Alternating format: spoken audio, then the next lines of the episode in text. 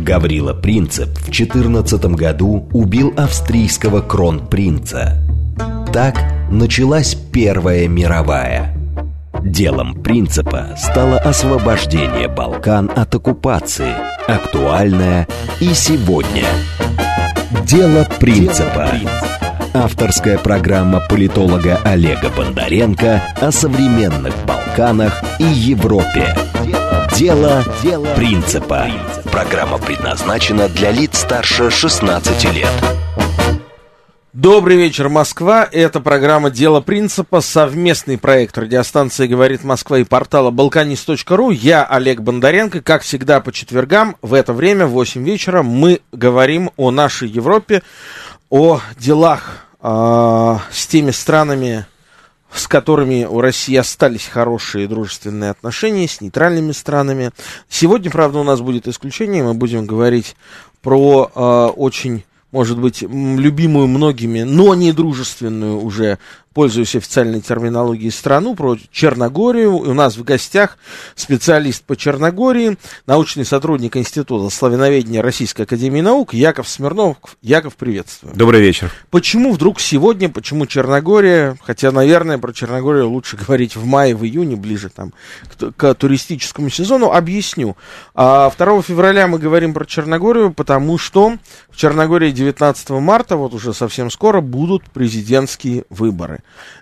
эти выборы могут изменить все, а могут не, не изменить ничего. А в Черногории очень интересное предвыборное законодательство. Несмотря на то, что до выборов осталось всего полтора месяца, до сих пор даже непонятно, кто в них до конца примет участие. А сама избирательная кампания занимает меньше месяца.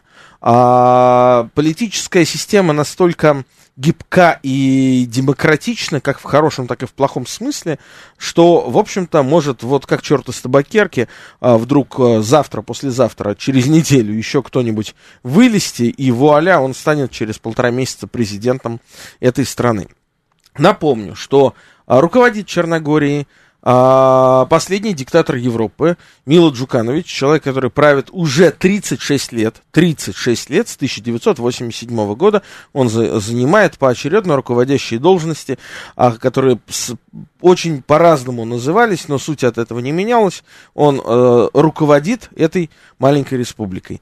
А, при этом Черногория одна из последних в мире стран, получившая, обретшая независимость. Обрела она независимость только в 2006 году, а, позднее Черногории обрела, обрел независимость из международно признанных территорий только Южный Судан. Насколько я знаю, только Южный Судан появился как государство вот уже в каком-то там 2010-2012 году. А Черногория в 2006 году, и, э, и поэтому, соответственно, до того Черногория была в составе Союза Сербии и Черногории, до того в составе Союзной Республики Югославия, до того в других форматах Югославской а, Федерации. И так получилось, что, оказывается, а, Мило Джуханович только один раз с 2006 года успел побывать президентом собственно независимой Черногории, поэтому у них тоже ограничения есть два срока а, подряд. И, и вот он еще не исчерпал этих двух сроков, хотя правит страной 36 лет. Вот представьте себе, такое тоже бывает. А, пойдет ли Джуканович на эти выборы? А Джуканович, надо понимать, за эти 36 лет успел примерить на себя все возможные маски. Он был и самым главным русофилом и русским патриотом. Он был и самым главным последним коммунистом Югославии, как он себя называл. Он был и самым главным сербским националистом. Он был и самым главным э, черногорским националистом. Э, в общем, кем только он ни был. А, вот что это за феномен Жукановича, расскажите пожалуйста, Яков. И перед тем, как вы начнете отвечать на этот вопрос, я напомню, что у нас работает смс-портал для ваших сообщений по номеру плюс семь девять два пять четыре восьмерки девяносто четыре восемь. Телеграмм для сообщений говорит МСК-бот. А, если вы нас хотите не только слышать, но и видеть, а, заходите на ютубе а, канал «Говорит Москва» и телефон студии прямого эфира во второй половине программы будем принимать ваши звонки, ваши вопросы, комментарии по номеру 8495-7373-948. Яков Смирнов, прошу. Да, спасибо. А, отвечая на ваш вопрос, Мила Джуканович – это такой облеченный государственной властью черногорский Остап Бендер, с вашего позволения. Mm-hmm. Действительно, очень неординарная личность. А, опять же, пойдет ли он на выборы? Пока что финального решения еще они не вынесли. Э, вчера вот буквально э, была встреча Мила Джукановича со своими коллегами по э, коалиции, и, скажем так, официальной информации не поступало, но, вероятнее всего, конечно же, он, как наиболее сильный кандидат, политический тяжеловес, совершенно очевидно, в ближайшие дни, недели объявит о своем участии в выборах. Здесь очень многое, конечно, зависит от того, кого, собственно, выдвинет его, кого выдвинут его оппоненты, потому что на данный момент о своем участии в, на выборах заявили буквально всего лишь два кандидата. А, Причем надо сказать, что это не самые сильные кандидаты. А, один из них это Милой Каспаевич, это такой молодой черногорский а, политик. От какой партии? Если не ошибаюсь, партия э, Европа САД, что переводится как Европа сейчас, угу, такой угу. проевропейской направленности, но он достаточно малоизвестный. Есть, в принципе, вообще предположение, что это такое своего рода отличение как бы, да, голосов. И второй политик, конечно, такой более известный, наверное, его именно слуху, это Андрей Мандич э, от э, Демократического фронта. Это такая про, просербское, э, такое политическое объединение. Э, очень видный действительно политик, но сказать, что он обладает э, там, всенародной поддержкой, я думаю, мы не можем. Но, тем не менее, там свои, наверное, 15-20% наверняка Андрей Мандич сможет заработать. Другое дело, что, конечно же, на стороне Джукановича и государственный аппарат, да, скажем так, это ну, за 36 лет, в общем, было время и возможности, да, да. выстроить свою систему, чтобы она хорошо работала. Я слышал, что на самом деле э, именно в силу токсичности Джукановича, а в силу того, что он перемерил уже все возможные маски, и много кем, э, много в чем подозревается, в частности, на него было открыто несколько уголовных дел, в которых он фигурировал в разных ипостасях а, итальянской прокуратурой, и только, собственно, его иммунитет президентский, премьерский, в разные годы разный, его спасал от а, приглашения а, к итальянским прокурорам для разговора о его роли в организации контрабанды сигарет а, и, возможно, даже наркотрафике да, в а, Европу через Черногорию. А, в этой связи, а, насколько токсичность Джукановича помешает ему снова, а если он того пожелает, стать президентом Черногории, а, с учетом того, сколько уже, какой шлейф за ним тянется. А, здесь надо понимать, что, конечно, эта токсичность э, Джукановича, она в первую очередь обусловлена его э, отношением к нему непосредственно со стороны э, европейских политиков, да, со стороны Брюсселя в первую очередь. И э, здесь надо понимать, что да, поступали определенные сигналы э, от европейских чиновников, что они устали от Джукановича, они устали от э, постоянной коррупции в черногорской политической среде.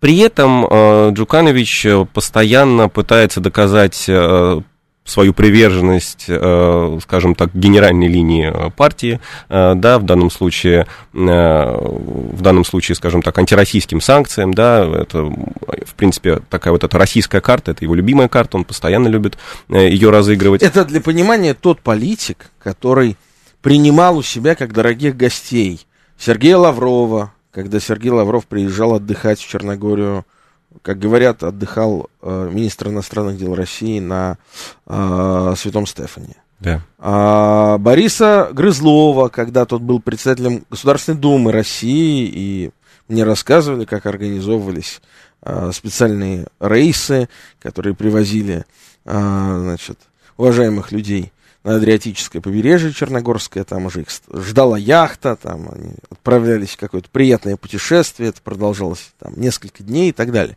То есть Черногория была очень долгое время прям такой меккой российского элитарного, а, и я бы даже сказал, государственного туризма, потому что а, именно э, госслужащие категории А зачастую приглашались и пользовались приглашениями э, разных людей, и, и в том числе Мила Джукановича, да, а Сергей Шойгу, насколько я знаю, тоже очень любил Черногорию, часто там бывал, а, и, собственно, на Джукановича лично э, обиделись тогда первый раз так серьезно обиделись, когда он обещал, что Черногория не вступит в НАТО.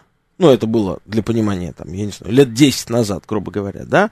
А потом раз, и Черногория вступила в НАТО.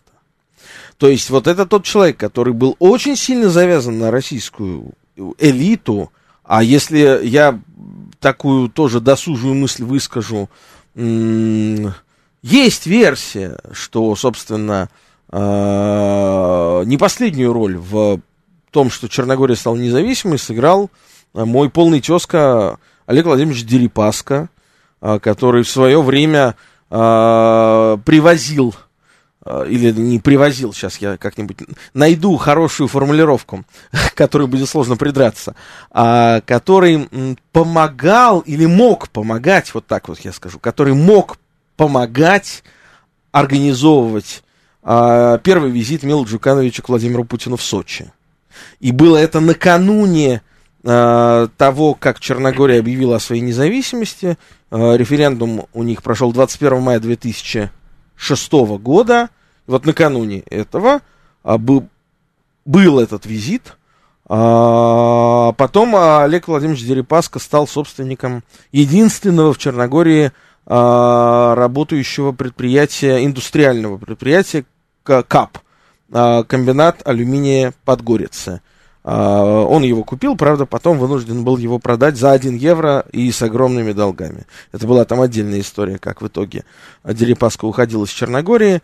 Кто только там не пытался делать большой бизнес, и какие только фамилии очень известные там не фигурировали, все они так или иначе были связаны либо с Жукановичем, либо с его окружением.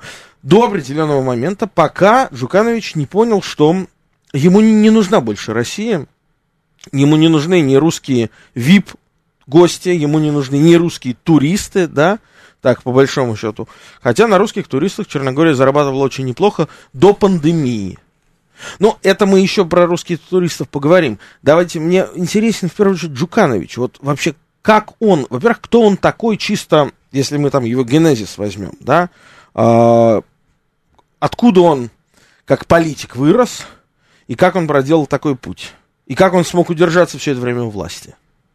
А, Джуканович это выходец из а, поздней социалистической партийной элиты Югославии, да, его карьера активно начинается, как вы сегодня уже правильно сказали, заметили, в конце 80-х годов, собственно, вот на волне так называемой антибюрократической революции, да, как раз-таки вырос, выросла его политическая фигура, Джуканович, в принципе, как э, говорили и писали позднее э, многие его коллеги, он э, не столько политик, сколько бизнесмен. Он занимается таким политическим выживанием. Именно поэтому он так часто меняет меняет, скажем так, там, свои политические интересы, свои пристрастия. У него нету конкретных Э, скажем так, конкретной приверженности к той или иной политической идее, это человек, который э, постоянно занимается тем, что э, пытается определить, куда дует ветер, и в соответствии с этим выстраивает свою повестку и свою политическую активность. Именно этим, в принципе, обуславливается да, его там, поведение в последние 10-15 лет. Конечно, здесь, если посмотреть, то изначально он, как вы сегодня опять же сказали, да, он там долгое время представлял себя как сербского националиста и э, входил, скажем так, в пул политиков вместе со Слободаном Милошевичем. Э, и как раз-таки вот именно от э, Слободана Милошевича в э, конце 96-го, начале 97-го года он э, отделился, э, скажем так, да, э, публично э, начав его критиковать, вступив в конфликт с его сторонниками внутри Черногории и, э, собственно, по итогу э, организовав такой своего рода э, политический дебош, э, если можно его так назвать, в 1997 году. Он смог одержать победу на выборах э, в октябре 97 года, и, собственно, вот можно сказать, с этого момента, где-то вот с э, октября 97 он, наверное, становится таким практически единоличным уже э, хозяином Черногории. А до того он делил?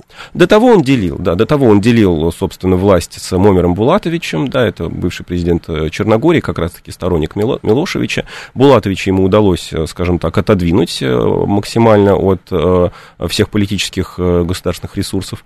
И вот начиная с 97 года он уже, в принципе, активно вступает в такие полноценные права владения. А, конечно, он на протяжении тоже всех последующих лет, да, выстраивал так или иначе коалицион, коалиционные союзы политические и межклановые, скажем так, с а, другими серьезными игроками внутри страны, но, тем не менее, он все эти годы, все равно уже начиная с 97 -го года, оставался именно центровой публичной фигурой. Да, наверное, принципе, это основная. Ну, а в чем секрет его выживаемости? Вот же вопрос.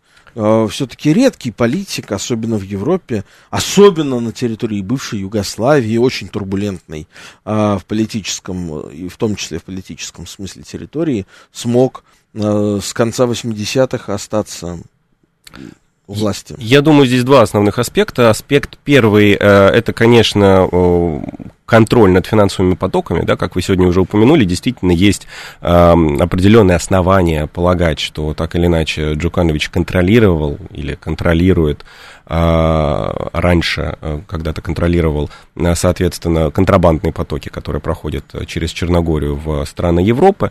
Э, и есть версия, что, соответственно, это позволило ему э, поставить под э, контроль значительную часть средств, которые проходят через государственный бюджет страны. Это конечно же, э, скажем так, это финансовый рычаг, который позволяет э, делать очень много. Черногория страна достаточно бедная, и, э, например, в ходе организации там, полити- там, выборов, соответственно, да, парламентских, президентских, э, того же референдума, э, финансовый рычаг всегда дает, э, скажем так, некую свободу действий. Ну, естественно. Э, это, во-первых. Во-вторых, э, эм, опять же, как мы уже упоминали, его постоянные такие достаточно тесные связи с мировыми лидерами. Он э, действительно, как вы упомянули, был э, дружен э, раньше и с российскими государственными деятелями. Он всегда выстраивал очень тесные партнерские отношения с европейскими политиками. Ездил в свое время навстречу к президенту Клинтону в Вашингтон. То есть в этом плане Джуканович всегда был таким максимально контактным политиком. И это, конечно, позволяло ему тоже вовремя, э, вовремя менять, э, скажем так, политическую ориентацию, вовремя менять свои политические пристрастия. Я думаю, что, конечно, в значительной степени здесь его выживаемость еще была обусловлена тем, что чувствуя, понимая, что над ним нависает угроза с той или с другой стороны, он всегда вовремя скажем так, менял сторону.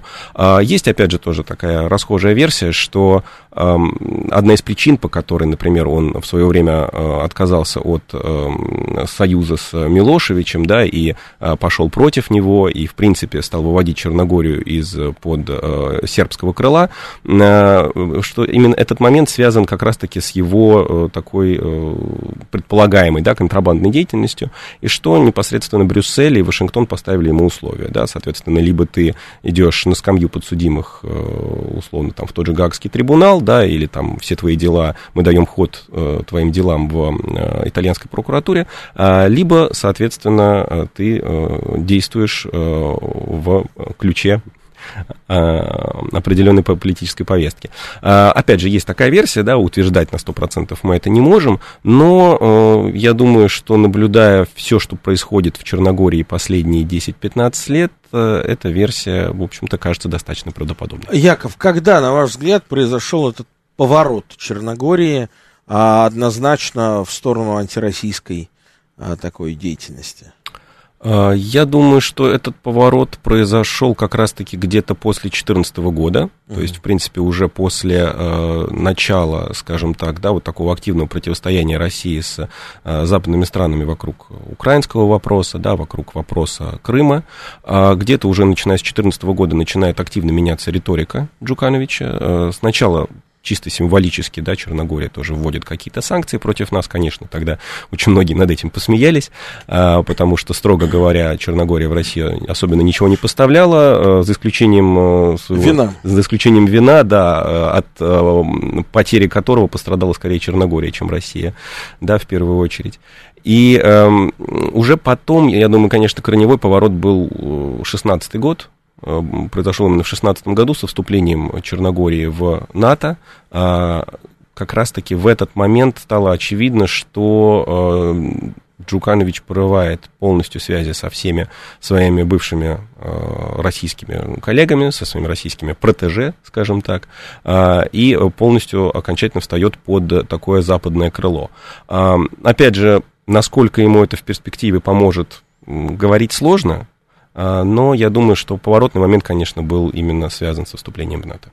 Но был же еще очень важный момент, когда Россию официально обвинили в организации попытки государственного переворота в Черногории. Это как раз-таки был тот же... В 2016 году. Это был тот, тот, тот, тот же как раз-таки, собственно, да, 16 год. В, а, в октябре месяце. В октябре месяце, да-да-да. Как раз-таки там, если я не ошибаюсь, там а, дата, собственно, это было завершение парламентских выборов. А, по их э, итогам, а, собственно, лидирующей партией была Демократическая партия социалистов, да, это партия председателем которой является Джуканович, но тем не менее а, там она достаточно сильно потеряла в голосах.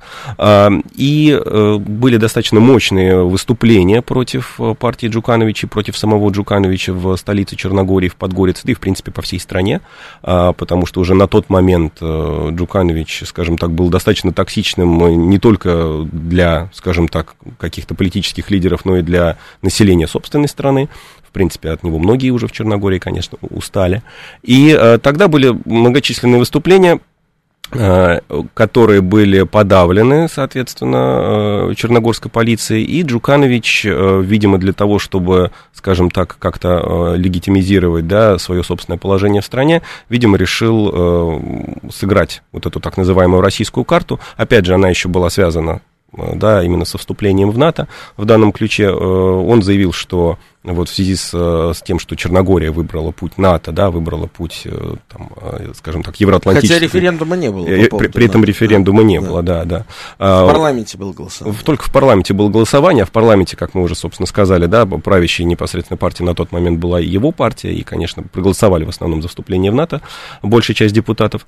И как он сказал, что, соответственно, из- из-за того, что Черногория выбрала путь евроинтегра... евроатлантической интеграции, э, Россия, значит, решила меня э, убить, как он тогда Яков, заявил. ну а скажите, не было никаких вообще в- в совершенно предпосылок тогда утверждать о каком-то наличии российского следа вот в тех событиях, там же, да, помните, а, каких-то нашли двух непонятных русских, ну, то есть их физически не арестовали, там арестовали каких-то вообще неизвестных людей, даже которых не показывали никому. Объявили о том, что двое граждан России объявлены в розыск по обвинению в организации переворота, их фамилии были указаны, а, их даже биографии какие-то данные, якобы это были люди, связанные со спецслужбами российскими, а, которые как-то помогли организовать а, дальше был арестован физически а, сербский один генерал, кажется, да, или кто он был, полковник? Сербский полковник, Полковник, да. да.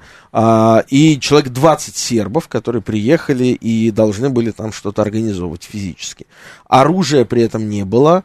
А, там какая-то была смешная история, что оружие утопили во время, значит, где-то в Скадарском озере, зато организация покушения Джукановича а, и об этом было сказано официально в материалах а, специального прокурора, а, была, значит, при помощи рогатки.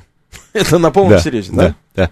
А, там, на самом деле, была очень забавная история. Сейчас у нас уже подходит время, я постараюсь побыстрее. А, нашли, на самом деле, в результате какой-то схрон а, еще с оружием в а, лесу, в горах. А, и при этом попытались его, конечно, как-то связать со всей этой ситуацией. Но дело в том, что те задержанные сербы, а, часть из них потом оказалась в Сербии, они были выданы обратно. И уже позже они заявили, что, а, соответственно, их заставили сфабриковать и свидетельствовать против себя черногорские спецслужбы, которые их задержали. И, в общем-то, в значительной степени вся эта история была дезавуирована, причем об этом писали тогда и черногорские, и европейские многие видные СМИ, поэтому, по большому счету, конечно, там все было высосано из пальца, можно Но сказать. мы еще продолжим об этом говорить, это очень да. интересная тема. Оставайтесь с нами, сейчас будут новости, после этого продолжим говорить о Черногории. Дело принципа. Авторская программа политолога Олега Бондаренко о современных Балканах и Европе. Дело, Дело принципа. Продолжаем наш эфир про Черногорию вместе с научным сотрудником Института славяноведения Российской Академии Наук Яковом Смирновым. А, кстати, вот у нас есть э, телефонный звонок, давайте сразу мы его примем. Марина Николаевна, здравствуйте, говорите. А, добрый вечер э, и ведущему, и гостю.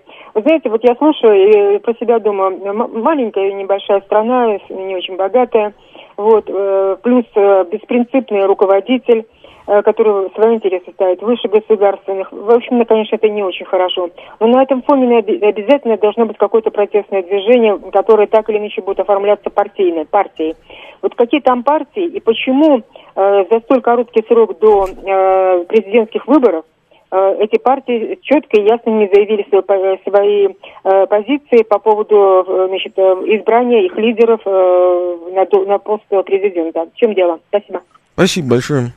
Да, кстати, на самом деле очень хороший вопрос. Ну вот мы сегодня уже упоминали, что э, один из заявленных кандидатов это Андрей Мандич, да, э, собственно, лидер. Ну, давай, давайте, наверное, да. упомянем, что это человек, который очень давно уже тоже да. присутствует на политической сцене Черногории. Он э, традиционно выступает в качестве такого э, просербского, пророссийского политика. Кстати, вот мы говорили про этот э, псевдопереворот в Черногории, и, собственно, Андрей Мандич это и, и обвиняли в том, что он был чуть ли не лидером этого госпереворота. На, нам, кстати, спрашивают на нашем э, телеграм-канале, э, опять Петров и Баширов? Нет, не Петров и Баширов, я нашел э, их фамилии.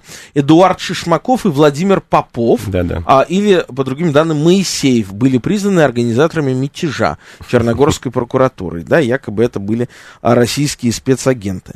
А, до того где-то фигурировавшие, кажется, в Польше, господин Шишмаков перед этим засветился, или где-то еще.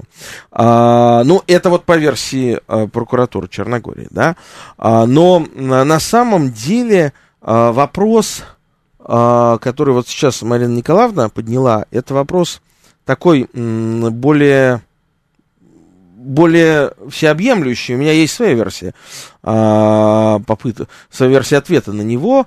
А, на мой взгляд, вот, Яков, вы согласитесь с этим или нет, Черногория стала а, примером страны, в которой э, западные технологии смогли реализовать свой принцип, э, нынешний господствующий, который они продвигают, мейнстримный принцип э, управления, э, который вот сейчас попытайтесь это понять, да, э, который гласит, нет большинства, нет большинства, есть множество меньшинств. Понимаете, да? То есть нет 60 на 40, 80 на 20, нет – есть 10, 10, 10, 15, 15, 20 максимум, да? То есть вот нет больше большинства, есть множество меньшинств. А, самых разных. Политических, национальных, культурных, сексуальных в Черногории уже разрешили, да? да. Значит, а, нужно подчеркнуть, да? И дальше вот тот человек, который управляет этим политическим процессом, он берет, собирает это множество меньшинств и организует из множества меньшинств большинство. Так организовывались, э, по крайней мере, последние разы э, большинства в Черногорском парламенте. Где и албанцы, и башняки, и немножко хорватов, а здесь немножко зеленых, а здесь немножко правых, а здесь немножко левых, и вот вам большинство. Так? Да, я принципиально, скажем так, согласен здесь с вами. Действительно, если посмотреть на политический ландшафт Черногории, то там действительно очень много и национальных, и политических, и конфессиональных меньшинств. И если посмотреть, то, конечно, э, в принципе, вот э, здесь можно еще увидеть, наверное, такой принцип, как, да, dividend импера, разделяя властвуй, потому что действительно очень сильно разделена а, вся а, черногорская оппозиция, вот как Марина Николаевна сказала, неужели нету какого-то организованного там сопротивления, да, организованного сопротивления там, на парламентском уровне, оно присутствует, да, то есть есть там, партии, которые противостоят э, партии Джукановича, но при этом у них нету, к сожалению, до сих пор так и не появилось единого политического, как объединяющего, скажем так, начала. То есть альтернатива Джукановичу на данный момент серьезной нет. политической альтернативы Джукановичу на данный момент Или нет. есть в лице Дритана Абазовича, премьер-министра, Э, урожденного албанца, представляющего албанское национальное меньшинство. Есть такая версия. Я вот как раз хотел сказать, что есть, конечно, версия, что вот нынешний премьер-министр э, Черногории Дритан Абазович, который явля... считается, по крайней мере, да, ставленником э, Запада, и считается, что Запад готовит его, скажем так, на замену Джукановичу в перспективе. Тем более, что, скажем так, он там подходит по, значительным, по, по значительной части своих параметров под такой политический портрет идеального э, лидера э, западной страны, скажем так, да, это представитель национального меньшинства, э, он, соответственно, там, да... Довольно молодой. Довольно молодой, Ему... да. И, он 85-го года рождения. Да, ему нет, моложе меня. Ему нет 40 лет даже, если да, не ошибаюсь. Да. И при этом он абсолютно там, прозападно настроенный, да, и, скажем так, с таким евроатлантическим уклоном. И довольно такой живиальный. Да, да, да, да. А, Ростислав, вы, вы с нами? Да, да, добрый вечер. У меня да. вопрос про россиян в Черногории, да их возможности до 2016 вот э, ведущий Олег упомянул две громкие фамилии. Мне как-то в интернете попался перевод из французской «Лемонт», что до ковида очень любили здесь Петрова Баширова всякие э, поезд в Париж, э, в Париж из Москвы и в Ниццу, потому что, ну, как трамплин. И, и польские таможенники в Нижнем Белье не станут рыться, и там дальше можно, в Лондон поездом незаметнее. У меня вопрос вот по Черногории. Скажите, вот, а из Черногории, вот россияне до, до 2016 могли, например, например, морем в Италию там ездить. Вот была ли э, Черногория удобным трамплином э, для россиян до 2016 года в Европу? Спасибо. Ну, на самом деле, конечно, нет, потому что, э, ну, какой же это трамплин? Э, это не точка въезда в Евросоюз, это не какая-то, это не Триест, да, грубо говоря, как в Италии. А была ли возможность морем в Италию? Да, была. Ну, знаете, там ходили паромы из бара в Анкону и в Баре, в два города. Но как бы считать, что много людей таким образом куда-то добиралось. Это, во-первых, это чисто физически довольно тяжело, муторно, да, это, знаете, плыть ночь на пароме э, в маленькой э, каютке, э, там, на машине, без машины. В общем, сложно, очень сложно. Так что нет, конечно, нет. Э, Черногория была всегда интересна тем, что она сама по себе, конечно, безусловная, вне зависимости от того, кто бы там не был у власти, это жемчужина. Это безумно красивая адриатическая жемчужина, куда пока еще пускают без виз. Хотя господин Джуканович а, объявил, что собирается вот уже в этом году вводить визы. Как вы думаете, Яков, ведет если он останется у власти, Милу Джуканович, президент Черногории, визы в отношении граждан России или нет? А, я думаю, я здесь, наверное, согласен с мнением многих экспертов, которые тоже по этому поводу уже высказывались, э, что визы он, может быть, и введет, но, скорее всего, это будет э, формат, э, скажем так, дополнительного изымания денег у туристов. То есть, возможно, это будет виза, оформляемая онлайн или на месте в аэропорту. То есть, такой условный визовый режим для того, чтобы, так сказать, пополнить черногорскую казну и, может быть, свои личные карманы, скажем так. Но при этом я не думаю, что Черногория пойдет так далеко, что откажется окончательно от российского туриста. Все-таки, даже если посмотреть, даже в постковидный 2021 год, российские туристы и российские инвесторы принесли Черногории больше 100 миллионов евро. Поэтому, в принципе, для, для Черногории это, это, это крупная сумма денег. Ну, у меня есть еще вопрос на эту тему, но вначале слушатели, вот там звонит еще наш постоянный слушатель. Дадим ему слово. Здравствуйте. Здравствуйте, Олег. Здравствуйте, Яков Вайс. Олег, а вот объясните мне ситуацию. Вы вот все так называемые козни обрушили на Джукановича. Но все случилось совсем не при нем, в том числе по вступлению в НАТО. До него был другой э, президент, Вуинович, который продержался 15 лет и Джуканович даже не был премьер-министром, его подвергли так называемым рестрикциям, он подал в отставку буквально в 2016 году. Вопрос к Якову у меня вот такой еще – вы сказали, что прямым текстом, ну, я знаю про балканские страны, интересуюсь, конечно, не такой специалист, но тем не менее, Черногория является, можно сказать, грубо говоря, транзитной территорией для запрещенки, для различного рода теневой контрабанды, как Албания. Влияние албанских кланов на Черногорию очень велико в связи с тем, что это очень маленькая республика и является действительно так называемым, может быть, транзитным коридором для всего того, что непосредственно и способствует э, Североатлантический блок из других стран. Спасибо. Спасибо. Угу.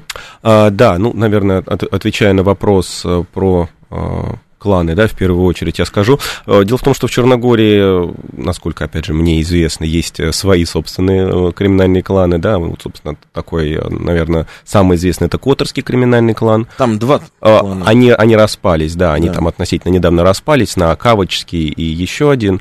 У Школярский. Них, и, и Школярский, да-да-да, у них там идет постоянно такое противостояние, но при этом надо понимать, что два этих криминальных клана, они контролируют все порты Черногории, и в этом плане, в принципе, скажем так, с албанскими кланами у них э, установлен некий паритет, да, некое соглашение разграничения сфер влияния, скорее всего, да, как мы можем это подозревать, по крайней мере.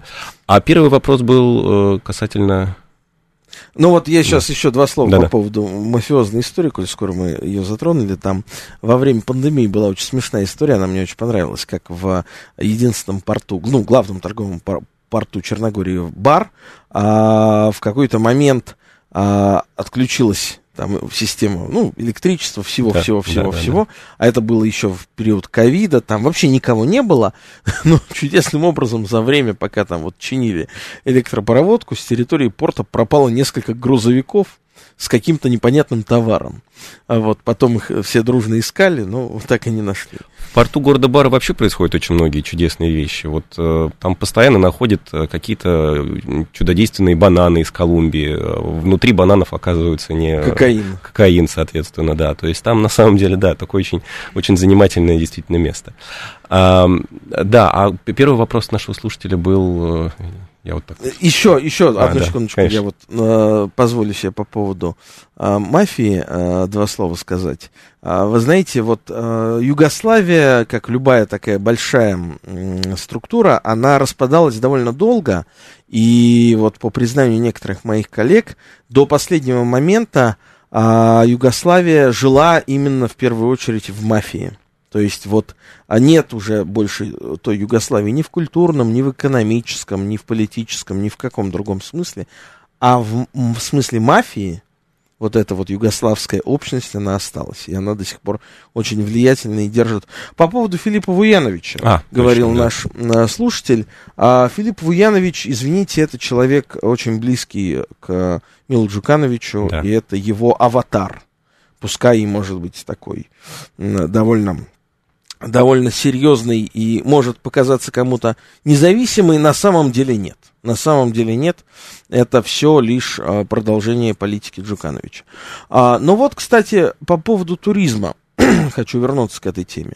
А, есть, а, было, существовало расхожее мнение, что вот сейчас нужно наказать Черногорию, я знаю, много людей говорило, давайте мы сейчас отменим прямые рейсы, пускай черногорцы сидят без русских денег, без русских туристов, они быстро опомнятся, и тогда-то они перестанут, значит, глуп, глупости, глупостями заниматься. Ну вот, э, сидит Черногория без прямых рейсов с начала пандемии, то есть 2020 года. Скоро будет уже три года. Как? И что? Что, сильно просела черногорская экономика? Да нет.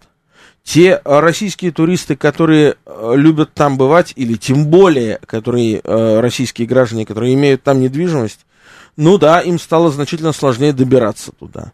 Значительно дороже, значительно дольше, с пересадками. Ну, они продолжают ездить, продолжают ездить.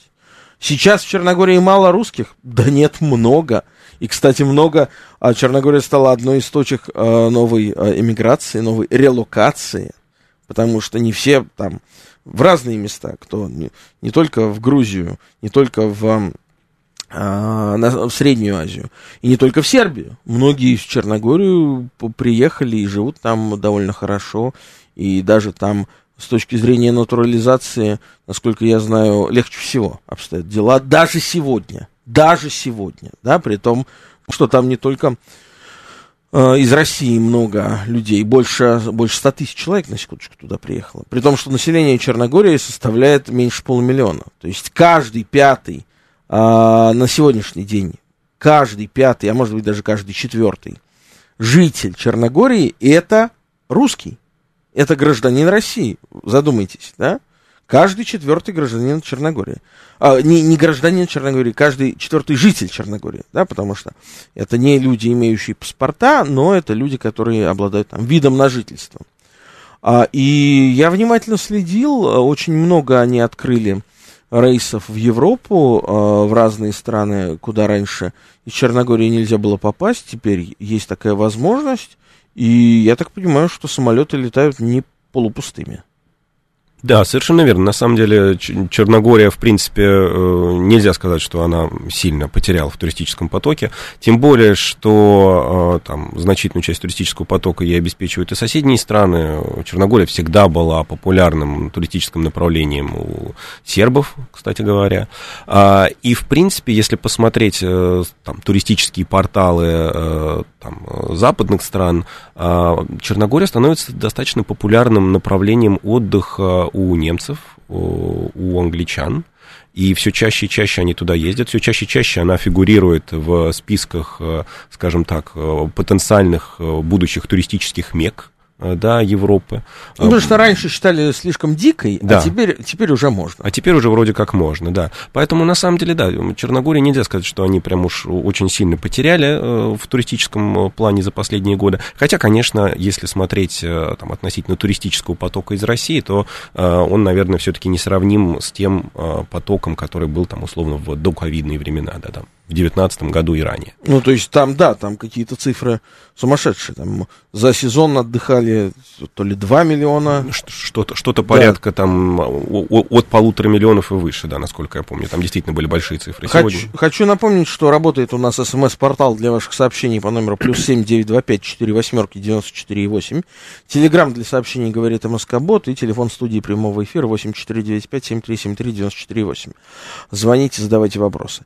А, Яков, вернемся к президентским выборам. 19 марта первый тур. Наверное, будет и второй. А, в чем проблема отсутствия альтернативы Джукановичу? Что, нет других политиков? Или это действительно, как во многих странах, а, там, где один человек очень долго находится у власти, занимает высший пост, а все вокруг, оказывается, все пространство оказывается выжжено и просто физически, ну, не может там вырасти что-то другое. В чем проблема-то? Вот скорее, наверное, второе, да, потому что, конечно, надо понимать, что еще недавно, еще недавно была одна очень сильная такая мощная фигура в Черногории. Это был митрополит Амфилохий, который, собственно, являлся митрополитом Черногорско-Приморским, да, настоятелем Сербской Православной Церкви в Черногории. А, это человек, который, собственно, занимал свой пост буквально практически столько же лет, сколько и Мил Джуканович э, там, с начала 90-х годов.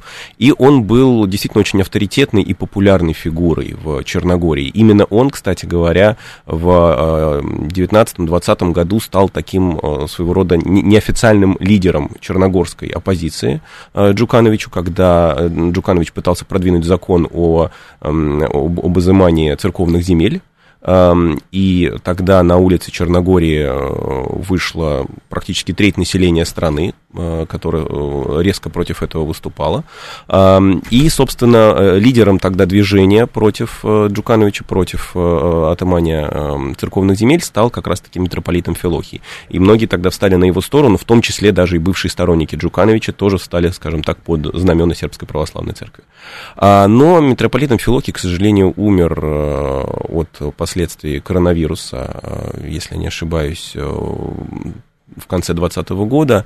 И, конечно, э, вот, это, вот этот вакуум, э, да, э, заполнить, к сожалению, по большому счету некому. Новый митрополит Ионикий, он, скажем так, еще не настолько, наверное, известная фигура для черногорской общественности, поэтому, может быть, не, еще не успел завоевать э, такое доверие и известность. А если смотреть в политическое поле, то оно действительно настолько разнородно и э, э, настолько разнообразно, что, э, с одной стороны, там нету э, действительно сильных, ярких э, политиков, и действительно им тяжело возникнуть да, в этой среде, в среде, где в последние 30 лет, даже больше, э, фактически это была страна одной партии, да, не одной партии, а правильнее сказать, одной правящей партии, да, потому что правящей партией буквально до недавнего времени являлась именно партия Джукановича, э, ДПС, Демократическая партия социалистов, и фактически э, все, кто выходили из-под крыла этой партии, так или иначе э, являются и являлись сторонниками Джукановича. Поэтому, конечно,